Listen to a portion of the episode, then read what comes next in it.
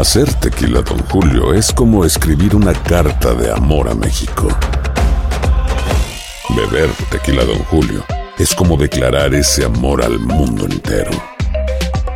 Don Julio es el tequila de lujo original, hecho con la misma pasión que recorre las raíces de nuestro país.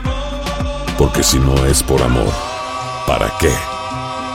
Consume responsablemente. Don Julio Tequila, 40% alcohol por volumen, 2020. Importado por Diageo Americas, New York, New York.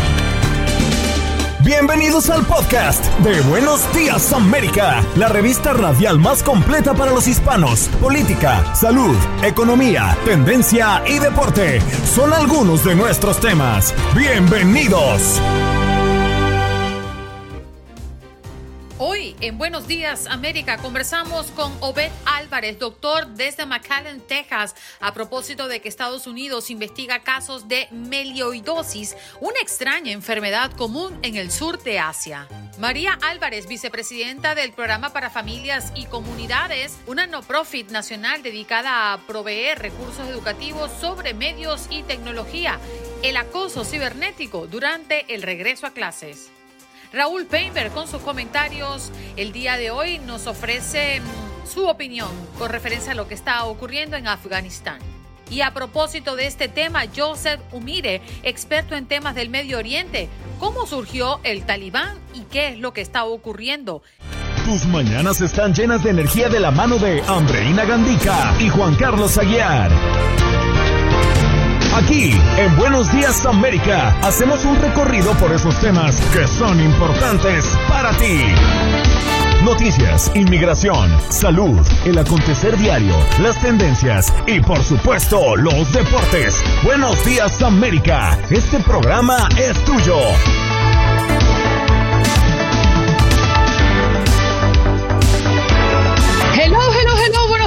América de costa a costa, 8 de la mañana. Esto quiere decir que estamos listos para iniciar nuestra tercera hora de Buenos Días América de costa a costa. Un día como hoy, martes 17 de agosto, muchos preparándose para regresar a las escuelas y muchos preparándose también para incorporarse a su lugar de trabajo, regresando de vacaciones. Cafecito en mano, este gran equipo que hace posible este programa para que usted esté informado y entretenido en la medida de lo posible. Jorge Acosta en los controles y atendiendo sus llamadas, Olga Betancur en la producción del espacio y tus servidores, Andreina Gandique y Juan Carlos Aguiar, parcero. Muy buenos días, ¿cómo amanece? Andreina, muy buenos días, gusto saludarla esta mañana del martes 17 de agosto del año 2021. Amanezco muy bien, mm. deseoso de estar aquí en el show matutino de cada uno de ustedes, de la cadena Univisión, de TUDN Radio. Esto es Buenos Días América y repotenciado, lleno de energía. Ya lo veo, tiene cara de repotenciado. Descansado, Tus cachetes te delatan. Ah, ahora empezamos las agresiones cuando ni siquiera ha transcurrido el primer, bueno, los primeros dos minutos del programa, pero no se preocupe que vengo preparado. No se me ponga sensible. Vengo resiliente. bueno, así que bienvenido que ese programa es suyo. Recuerde que puede llamar al 1-833-867-2346 y de inmediato hacemos conexión con el doctor desde McAllen, Texas, Obed Álvarez. Doctor, gracias por estar con nosotros. Muy buenos días. Ah, buenos días, gracias por la invitación. Bueno, Estados Unidos está investigando casos de melioidosis, una extraña enfermedad común en el sur de Asia y que ahora aparece en los Estados Unidos y además ha llevado al menos a dos personas a la muerte. Doctor, ¿qué es esto? Mira, esta enfermedad que se llama melioidosis es una enfermedad endémica, eh, como tú lo mencionaste, en el sudeste de Asia. Usualmente esta es una bacteria y esta bacteria es muy común en áreas tropicales y se va a encontrar mucho en el suelo y, en las aguas. So, en, en, estas áreas, cuando aumenta la incidencia, va a ser en tiempos de lluvia, por um, inundaciones, donde la gente puede ser infectada por contacto directo con aguas contaminadas o alimentos que contengan esta bacteria. Sabe que estaba leyendo alrededor de lo sucedido aquí en Estados Unidos y encuentro que han sido identificados cuatro casos en el país de esta enfermedad que como usted y Andreina lo explican no es típica del el territorio donde, donde nos encontramos. y se ha identificado en Georgia, en Kansas, en Minnesota y en Texas. Sin embargo, las autoridades han dicho, y esto es lo que me parece extraño, que, las, que los cuatro casos podrían estar relacionados entre sí, podrían tener cosas en común, pero que no tienen una connotación directa el uno con el otro, con el otro, pero que además no viajaron fuera de territorio estadounidense. ¿Cómo poder entender esto que para quienes no dominamos la medicina es bastante enredado? Bastante complicado. Y sí, uh, usualmente se han reportado, uh, haciendo un paréntesis de lo que estás comentando, usualmente se reportan alrededor de cinco casos de esta enfermedad por año en Estados Unidos. Pero como tú lo dijiste, usualmente los, los pacientes que han detectado con esta enfermedad han tenido historia de viajar a estos países este, asiáticos. Bueno, nos vamos de inmediato con nuestra próxima invitada. Ella está conectada ya a través eh, de nuestra conexión que por cierto, queremos decirle a todos nuestros oyentes que nos están escuchando en más de 25 emisoras en todo el territorio nacional que hemos tenido problemas de conexión y no estamos en este momento en el Facebook Live. Muy buenos días. ¿Cómo estás, María Álvarez? Hoy eh, nos acompaña la vicepresidenta del programa para familias que se encarga y es una non-profit nacional dedicada a proveer recursos educativos sobre medios y tecnología. A propósito, prácticamente nuestro tema del día, el acoso cibernético durante el regreso a clases. Es una gran preocupación, María. Sí, buenos días, Andreina, y buenos días, Juan Carlos. Eh, definitivamente, hay un montón de... Yo creo que este año escolar es tan particular, estamos todavía en el medio de la pandemia y hay definitivamente preocupación, miedo de los padres y de los niños. Hay mucha incertidumbre todavía y, y, el ciberacoso, lo que llamamos cyberbullying, es una realidad en la que, bueno, los papás tienen que enfrentar y los niños también, los estudiantes. Entonces, estamos aquí para compartir unos consejitos con, la audiencia hoy. María, partamos de lo básico. ¿Qué es el ciberacoso? ¿Qué es este ciberbullying? Porque cuando uno realmente busca en el Internet, no hay mucha información disponible, pareciera que es algo que no, en lo que no hemos centrado nuestra atención. El cyberbullying o lo que llamamos ciberacoso en español es el uso de redes sociales, aplicaciones, videojuegos, plataformas eh, donde están los jóvenes y los niños hoy para hacer daño intencionalmente a otros niños o jóvenes. Eso, de eso se trata. Muchas veces y la gran mayoría de las veces ocurre de manera anónima y lamentablemente tengo que decir, es un buen punto que acabas de hacer, Juan Carlos, es algo que está pasando en los últimos 10 años, pero hemos prestado muy poca atención y es una realidad muy dura a la que los jóvenes y los niños se tienen que enfrentar prácticamente a diario, porque ahora que la tecnología está con nosotros 24 horas al día y ahora con la pandemia aún más, realmente están más expuestos de lo que habían estado generaciones anteriores. María, ¿cuáles son esas aplicaciones peligrosas que pueden promover el acoso cibernético? En realidad, Andreina, hay montón de aplicaciones en las que los niños están ahora, pero por ejemplo, sabemos que en Snapchat han habido problemas en el pasado, pero ellos tomaron algunos unos em, eh, acciones para realmente filtrar de alguna manera eh, eh, los casos de ciberacoso en su plataforma. Ese es un ejemplo. También sabemos que ocurren cosas en Instagram, sabemos que ocurren cosas también en plataformas como Discord, donde están los jóvenes, los niños sobre todo, que son más asiduos a jugar videojuegos que están en las redes sociales, por ejemplo. Esos son tres ejemplos, pero ocurre en cualquier plataforma donde los niños están. Puede ocurrir no solamente en aplicaciones y, plataformas de videojuegos, pero también donde ellos están intercambiando información o chateando con extraños generalmente también. María, ¿qué hay de distinto en ese ciberacoso al acoso del que éramos víctimas de pronto en mi época hace 40 años, 35 años, cuando estaba en edad escolar? Porque en aquel entonces pienso yo, lo que ha cambiado es la herramienta. En aquel entonces a mí me decían cabezón, me gritaban, al que era gordo le decían gordo, al que era feo le decían feo. Es decir, el, el matoneo, como también se le puede llamar a este acoso, pues siempre ha existido, no es novedoso. No es novedoso, Juan Carlos, y es, es aquella escena como los ejemplos que acabas de describir en tu, tiempo. Me puede decir cabezón, tranquila. o, el niño estaba pasado de peso, eres el gordo de la escuela, o te arrinconaban en, en, una esquina. Pero mira, la gran diferencia es, y esto yo lo llamo, yo tengo muchos años haciendo este trabajo, es lo, lo que yo llamo el, el lado oscuro de la tecnología. las redes sociales, las aplicaciones, el tener acceso 24 horas al día a todas estas plataformas, le da al bully, o sea, al acosador, ese carácter de anónimo. Ya no, ya no tienes que poner tu cara en el patio de la escuela para arrinconar a alguien y darle unos golpes si no te cae bien el niño o porque te da la gana. Ahora lo puedes hacer de manera anónima a través de todas estas plataformas que, de, las, de las que hablé hace unos minutos. Entonces, el daño hasta cierto punto puede ser mucho mayor porque las redes sociales y estas aplicaciones, estas plataformas digitales amplifican el daño que se le hace a la víctima. Por ejemplo, te cuento eh, rápidamente, hace un par de años, tres, cuatro años, hice un, taller con padres y una mamá llegó contando que su hija en Miro School, en la escuela intermedia, le tomaron una foto en el baño haciendo sus necesidades y la distribuyeron en un par de minutos a la escuela entera.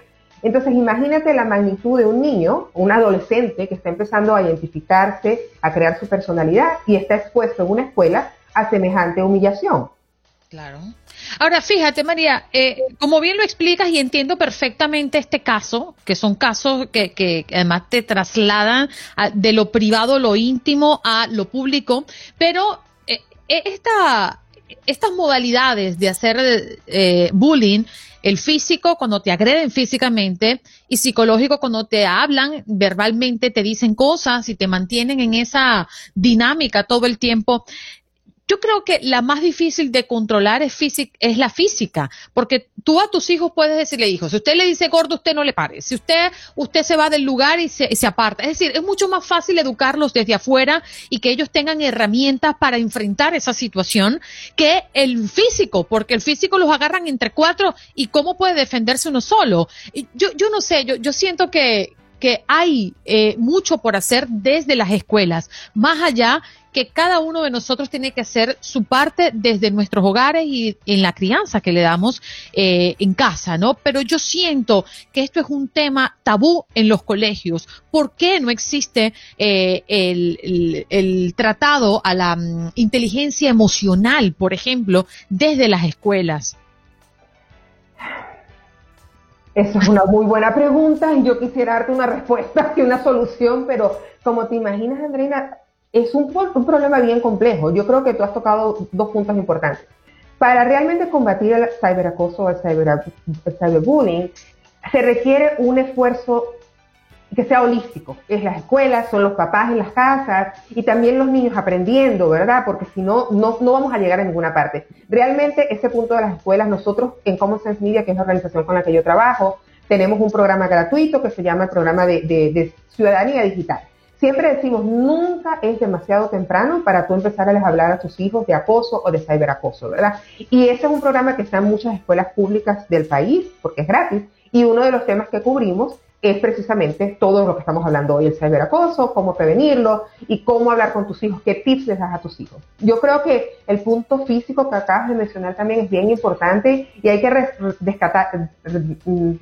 destacar algo o muchas veces hoy día, en el 2021, y, estoy hablando de la pandemia todavía, pero también antes de la pandemia, el ciberacoso comienza online, pero muchas veces termina en el mundo real. O sea, sigue, sigue, se escala y allí entonces la cosa se complica y se vuelve como una bola de nieve. Por eso es tan importante que seamos proactivos en tener estas pláticas con nuestros hijos y guiarlos. Por ejemplo, decirles, mira, que bloqueen al bullying, que guarden la evidencia, que por favor hablen con un adulto de confianza. Este es otro punto bien importante para los padres que nos están escuchando.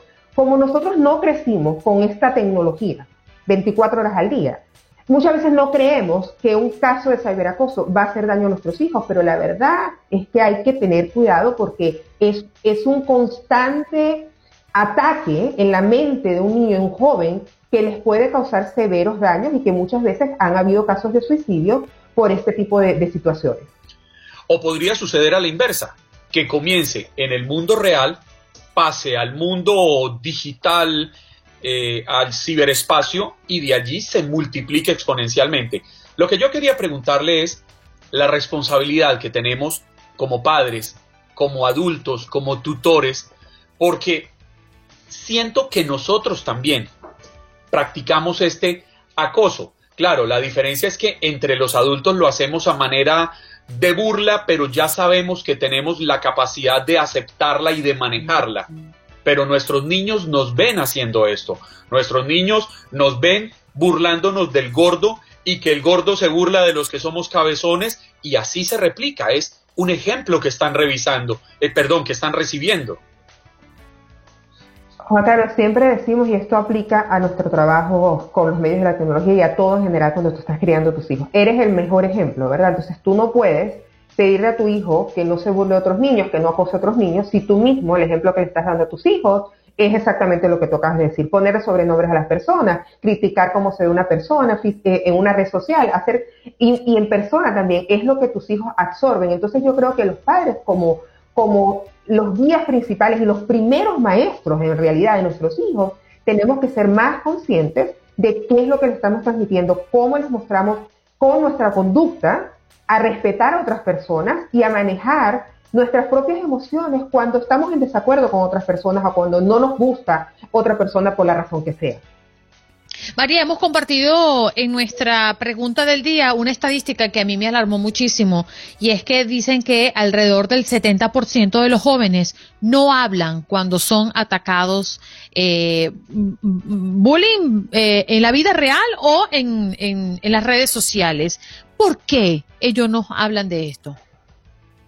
Creen que los padres no van a creerles, Andreina. Ellos no piensan que sus papás van a creerles. Que, porque por lo que decía hace unos minutos, nosotros, los padres de hoy, muchos no crecimos con este nivel de tecnología de exposición que ellos tienen, y los jóvenes y los niños piensan que nosotros no vamos a entender la magnitud y la gravedad de, de, este, de esta angustia que ellos sienten cuando están siendo víctimas de ciberacoso. Esa es la principal razón. Nosotros en Common Sense hemos hecho muchas investigaciones sobre el tema y, y eso es lo que los jóvenes dicen. Es, primero, creer que sus papás no van a no les van a no van a entender y luego también tienen miedo de que si dicen el bully o el acosador va a intensificar sus ataques. Tienen más, tienen miedo de hablar, pero por eso yo creo que es tan importante, como todo en la crianza de nuestros hijos, mantener la, la comunicación con ellos en un buen nivel siempre, porque cuando vienen estas situaciones difíciles, ellos vienen a nosotros. Y yo te hago esta pregunta porque, bueno, no sé si Juan Carlos tiene la misma inquietud, pero a diferencia de nuestros países, nosotros no podemos entrar a los colegios,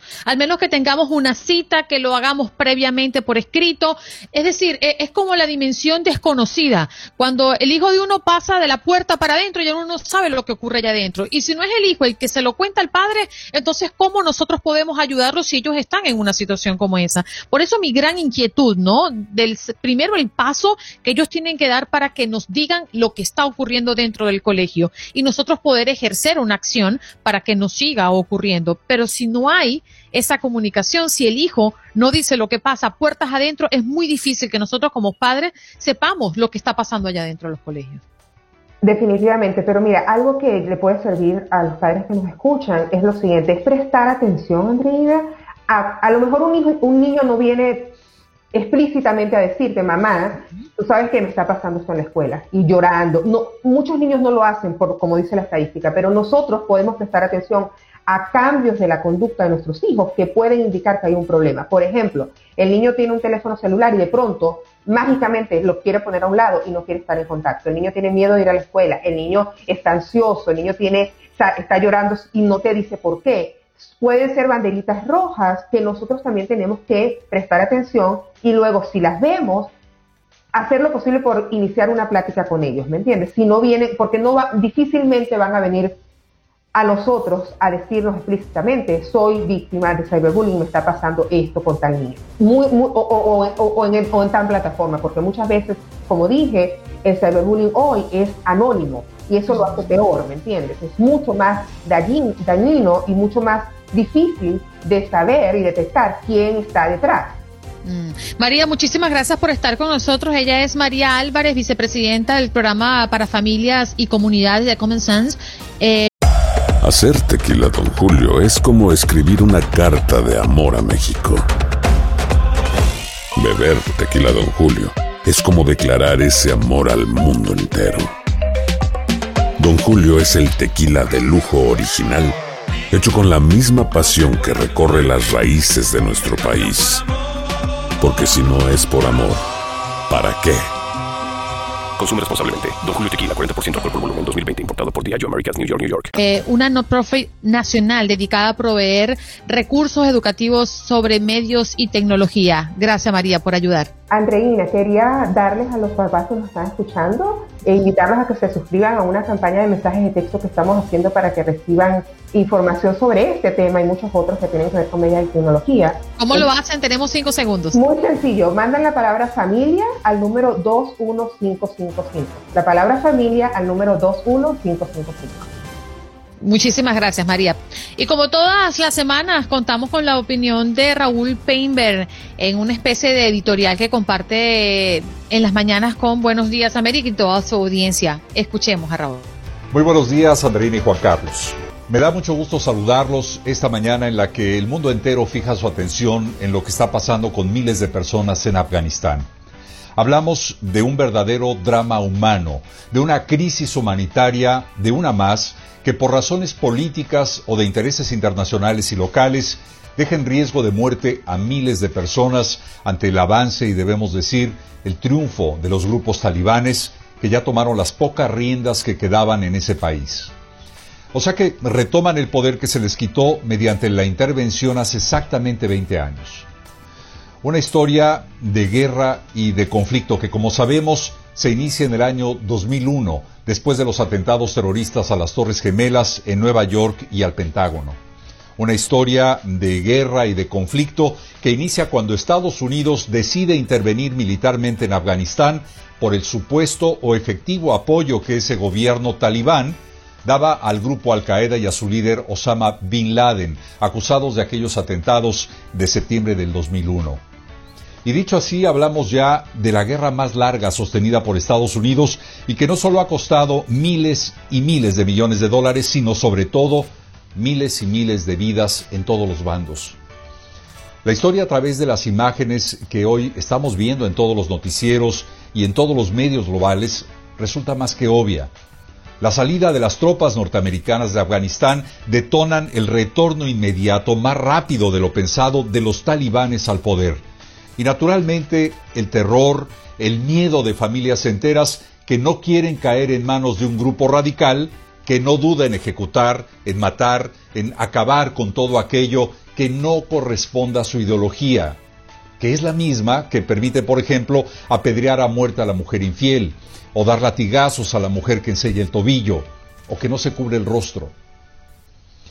De las causas originales de la intervención de Estados Unidos en Afganistán podrían quedar muchas dudas, pero de la responsabilidad de los hechos actuales tras la decisión del gobierno de Estados Unidos de abandonar militarmente ese país, no hay, no puede haber ninguna duda. Y miles, si no es que millones de personas, como siempre sucede, son las que están pagando las consecuencias. Son ellos los que se están aferrando ahora mismo a las alas de un avión repleto para poder salir de Afganistán, los que están pagando los platos rotos de decisiones políticas tomadas sí en sus respectivos palacios de gobierno, pero también sobre todo a miles y miles de kilómetros de distancia. Y en eso creo que podemos estar de acuerdo. Superficialmente y por el tiempo que tenemos, viendo el escenario actual, las responsabilidades podrían extenderse a lo largo de las gestiones y decisiones de los expresidentes George W. Bush, de Barack Obama, de Donald Trump, quien llegó a finiquitar acuerdos con los talibanes en septiembre del 2020 para anunciar en plena campaña de reelección que él pondría fin a la guerra en Afganistán.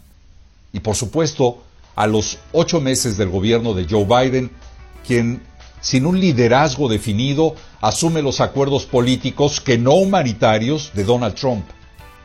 Así que, alejándonos del escenario, del terrible escenario que es hoy en día Afganistán, quisiera voltear la vista a lo que este tema nos trae aquí a los Estados Unidos. Porque aquí, hoy, todos están echando la culpa de esta debacle. Demócratas y republicanos denostándose unos a otros para no perder fuerza electoral en las próximas elecciones intermedias, porque sí, esta situación nos dará historias para largo, que nadie se equivoque. Hoy por hoy, esto será un fiel de la balanza en el resultado electoral del 2023, no hay duda. Si el actual gobierno no define y recompone su liderazgo internacional, o si no hace cumplir acuerdos pactados por los talibanes con el expresidente Donald Trump, el cuello de Joe Biden y de Kamala Harris están en una guillotina sostenida de un hilo muy delgado.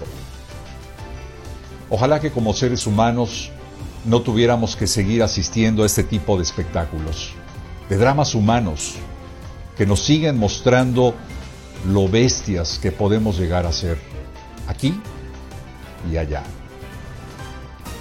Les habló Raúl Penber. Nos vamos de inmediato con nuestro próximo invitado y le damos la bienvenida. Él es Joseph Mire, experto en temas del Medio Oriente. ¿Cómo estás, Joseph? Gracias por estar con nosotros. Buenos días, gracias por la invitación, un gusto. Bueno, la verdad es que yo creo que en este tema, que ya lo hemos adelantado en el programa del día de hoy, la principal eh, pregunta, creo yo, para entrar es, ¿quiénes son los talibanes, Joseph? Mira, los talibanes vienen de algo que se llama la Mujahideen. Eh, Mujahideen inició eh, en 1979 cuando la invasión de los soviéticos eh, pasó en Afganistán. Entonces, todos los, principalmente del sur y el oriente del país, empezaron a luchar contra los soviéticos durante toda la década de los 80. Y ojo, en ese momento eran aliados de los Estados Unidos porque obviamente Estados Unidos estaba en la Guerra Fría con la Unión Soviética. Pasan los años 90 y el talibán surge de ahí y empieza un gobierno, empiezan a gobernar prácticamente hasta el fines del siglo uh, bajo lo que ellos llamaban el, eh, Emiratos Islámicos de Afganistán. En 2001, después del atentado de 11 de septiembre, cuando Estados Unidos uh, entra a Afganistán, uh, le derroca a Talibán para hasta el fin de, diciembre de 2001 ya están derrocados y ellos construyen una insurgencia. Y en estos 20 años han transformado de simplemente yihadistas terroristas a también ser narcoterroristas porque empezaron a manejar el, opio y, el poppy que está existiendo en Afganistán. Entonces han crecido en poder, ah, y han, pero siempre han mantenido su base de poder en el sur de Afganistán porque es una mezcla de yihadismo con ah, la, la, etnia indígena Pashtun, que es el sur del país. Joseph, a mí me llama la atención que ellos parecieran tener una concepción diferente del tiempo o una resistencia que se puede mantener en el tiempo. La invasión soviética, porque en aquel entonces ni siquiera hablábamos de Rusia, sino de la desaparecida Unión Soviética, duró 10 años, entre el 79 y el 89, si no estoy mal. Luego viene una época de transición, llegan al poder en el 96. Sin embargo, empieza nuevamente eh, la desaparición de los talibanes en el 2001 con la llegada de Estados Unidos, con la invasión a Afganistán, y tarda 20 años Estados Unidos en lo que es su guerra más larga. Pero los talibanes siguen allí, en una resistencia, en medio de unas condiciones que me parece a mí deben ser difíciles. ¿Cómo conciben ellos esa capacidad de aguante, solo aferrados a la fe y a su interpretación del Corán? En cierta parte, pero hay, hay ese viejo dicho en, estos grupos que es, uh, ustedes pueden tener los reloj, pero yo tengo el tiempo. Entonces, la línea de tiempo que ellos manejan no es por ciclos políticos como mayormente es en el occidente. Ellos manejan una línea de tiempo basado en su creencia a lo que va a venir y, y por venir una resurrección a sus creencias eh, de jihad. Entonces ellos no van a parar, no van a frenar, han estado ahí desde siempre y van a seguir manteniendo. Y tienen una legitimidad en Afganistán porque, como dije, el parte sur de Afganistán siempre fue su terreno de ellos. En un momento estaban dominando casi dos tercios del, del país, pero después de la guerra en Afganistán se ha reducido su control, pero ahora parece que están retomando control. Pero ojo, están transformando, porque ya no es el mismo talibán de los años 80, 90, ahora tienen una visión mucho más geopolítica. Por ejemplo, el primer país que parece que va a reconocer el nuevo Emirato eh, Islámico de Afganistán va a ser China en viejos tiempos China sería un enemigo porque es comunista y, y Mujahideen era anticomunista. ellos han transformado y han conocido la realidad política del mundo, el orden internacional y se están alineando con ciertos espacios para ir en contra de Estados Unidos.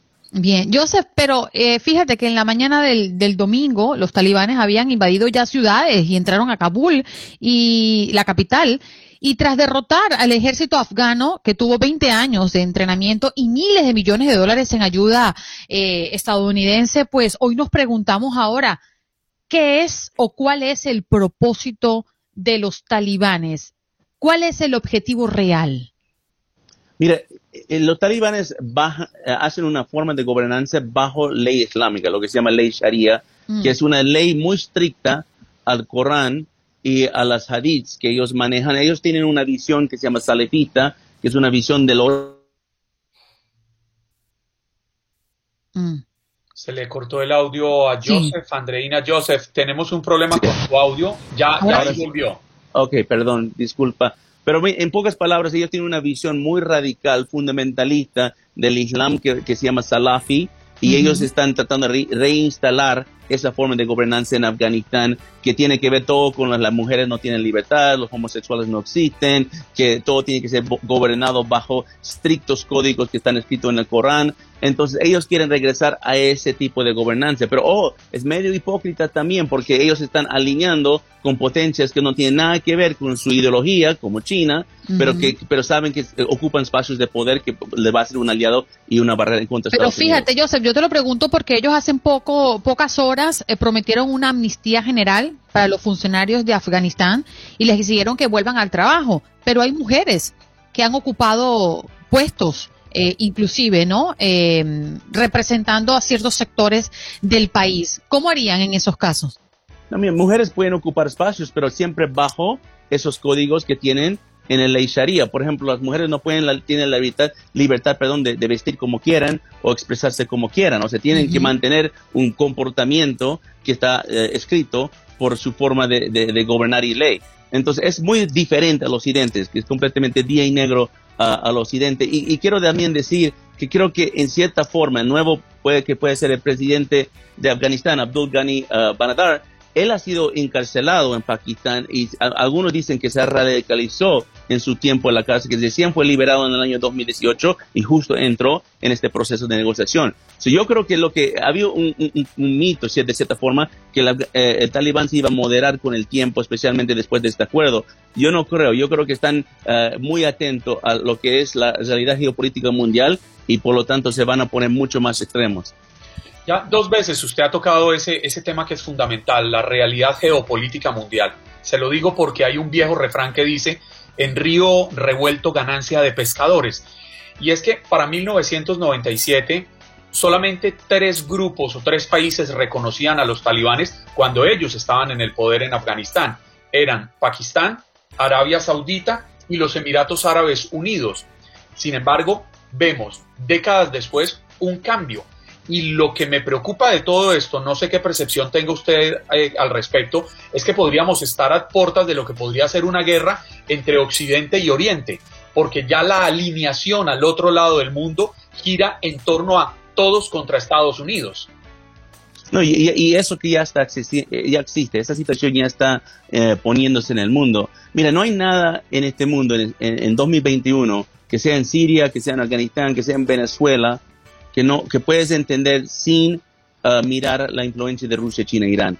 Esos tres países han construido una alianza que es no convencional y están ocupando espacios donde Estados Unidos está perdiendo influencia. Afganistán es ese nuevo espacio. Y a pesar de la diferencia que tienen culturales, religiosas y hasta históricas, van a empezar a trabajar conjuntos. Es más, yo creo que con la Asamblea General que va a venir de Naciones Unidas, eh, yo creo que China y Rusia van a hacer un esfuerzo para reconocer este nuevo Emirato Islámico de Afganistán. Eh, entonces yo creo que es un error catastrófico y Estados Unidos debe luchar contra ese reconocimiento. Sin embargo, eh, los talibán saben bien con quién alinearse para mantener su poder.